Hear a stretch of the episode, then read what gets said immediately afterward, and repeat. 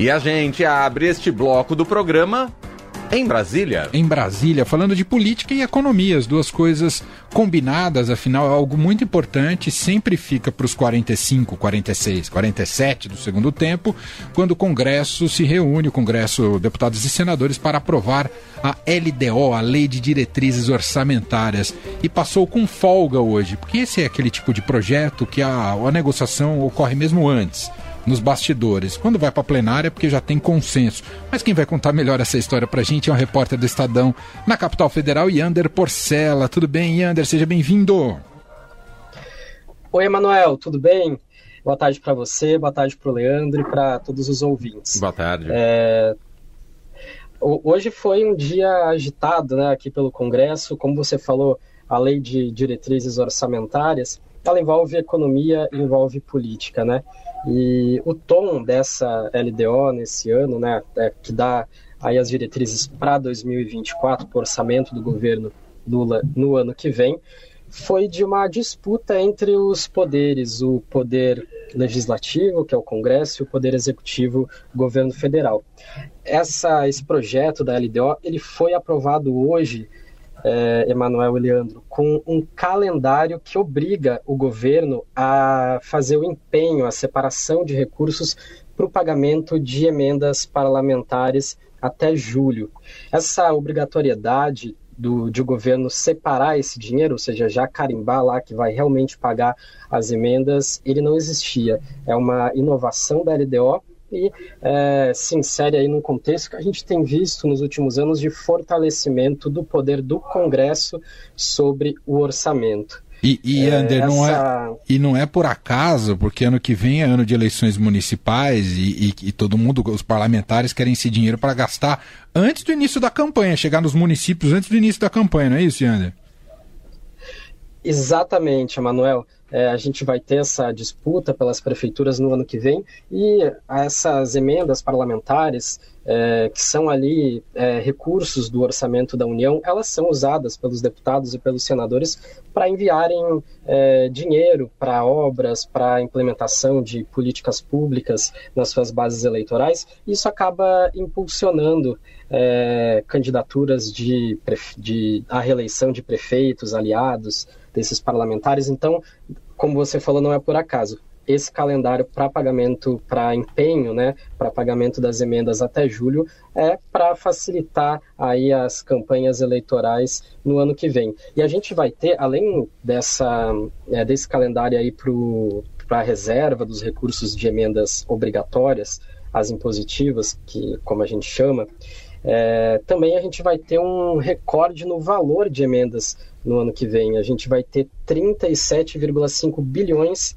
em emendas impositivas, que engloba ali as emendas individuais, que cada parlamentar tem direito, e também as emendas de bancada estadual, que vão para os estados, e a gente vai ter ainda 11,3 bilhões em emendas de comissão, que não são obrigatórias, o governo paga se quer, mas a gente sabe que na negociação o governo acaba liberando esses recursos para conseguir apoio aos projetos importantes para o Palácio do Planalto. Então, no total, a gente vai ter quase 50 bilhões Nossa. de emendas parlamentares no ano que vem, que é um recorde aqui no Brasil. É, depois do orçamento secreto era natural que o Congresso pensasse uma outra maneira de conseguir toda essa verba. Agora me fala uma coisa, Yander, como é que ficou a meta fiscal, eh, o objetivo de chegar em 0%, de zerar a dívida, eh, eh, como o Ministério da Fazenda tem colocado? A LDO diz algo sobre isso? Emanuel, diz sim. É, a LDO, o Congresso, né, decidiu manter na LDO a meta do ministro da Fazenda, Fernando Haddad, de zerar o déficit das contas públicas no ano que vem. Ali na votação do plenário, acho que essa, é, como você falou, os acordos para a votação de um projeto como esse ocorrem antes, mas teve um, uma disputa ali no plenário. O líder do PSOL, o deputado Guilherme Boulos, apresentou um, uma emenda, ali, uma tentativa é, de alterar a meta fiscal ali na votação no plenário. Ele queria é, alterar esse objetivo para um déficit de 1% no ano que vem. A gente já viu toda o embate que teve ali entre a ala política do governo e o Ministério da Fazenda. No fim das contas, o Haddad conseguiu fazer com que o governo não alterasse essa meta de zerar o rombo das contas públicas em 2024. Houve essa tentativa agora de mudar esse objetivo no plenário do Congresso, na LDO, mas não, não foi em frente. A meta no ano que vem ainda é de déficit zero nas contas públicas, Emanuel. E, e, a questão do teto para contingenciamento manteve o que estava previsto e ainda teve no, novidade em relação a isso?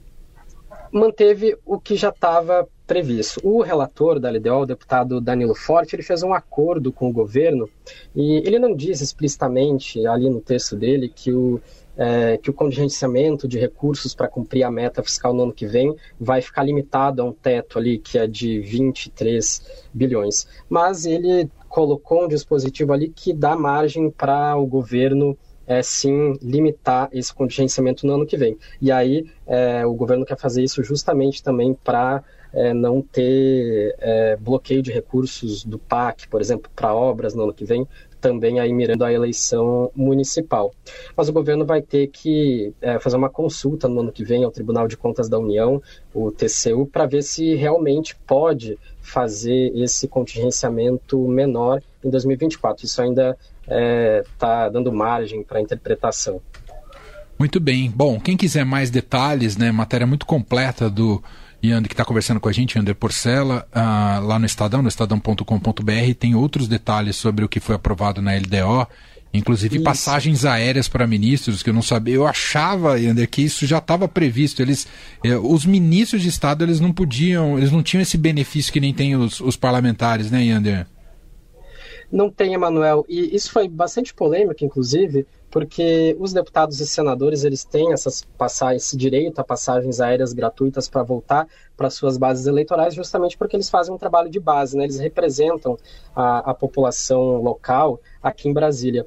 Os ministros de Estado não, né? eles fazem parte ali do, do governo, da esplanada dos ministérios, mas eles não representam de fato os eleitores, eles não foram eleitos né, para serem ministros mas a LDO traz sim é, essa iguala esse direito dos deputados e senadores aos ministros de Estado que vão ter então aí direito a, a passagens aéreas gratuitas para voltar para seus estados. Emanuel, eu queria pedir também para o pessoal dar uma lida em uma matéria que a gente escreveu sobre a LDO, que é um outro ponto interessante. Uhum. Na última hora, os bolsonaristas conseguiram emplacar uma emenda dos aliados ali do ex-presidente Jair Bolsonaro que leva a pauta de costumes para o orçamento da União. É uma emenda que... Nossa, como, é, Yander? Me explica essa manobra! Ah.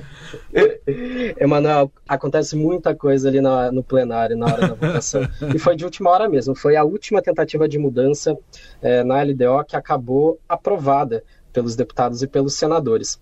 É uma emenda que proíbe o governo, o Palácio do Planalto, é, segundo o texto que está ali, de realizar despesas que promovam a invasão ou ocupação de propriedades rurais privadas, ou seja, aquele pleito da, da bancada ruralista, e também que financiem ações que, segundo eles, influenciam crianças e adolescentes a terem é, orientações, né, eles usam a expressão opções sexuais diferentes do sexo biológico, né, o correto é orientação é, sexual. É, eles erraram a terminologia, inclusive, né?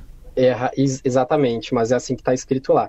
E também proíbe o governo de é, aí colocar recursos que banquem ações que visem segundo o que está escrito ali, extinguir o conceito de família tradicional formado por pai, mãe e filhos e também que financiem cirurgias em crianças e adolescentes para mudança de sexo ou para a realização de abortos, exceto nos casos autorizados em lei.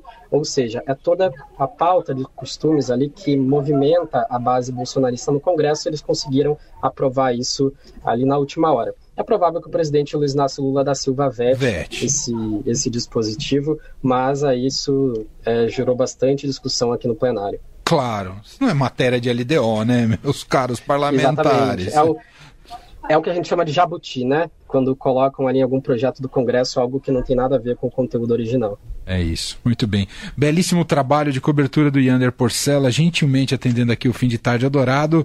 Bom, bom fim de ano para você se não voltar aqui ao vivo, tá bom, Yander? Obrigado, Emanuel. Bom fim de ano para vocês também.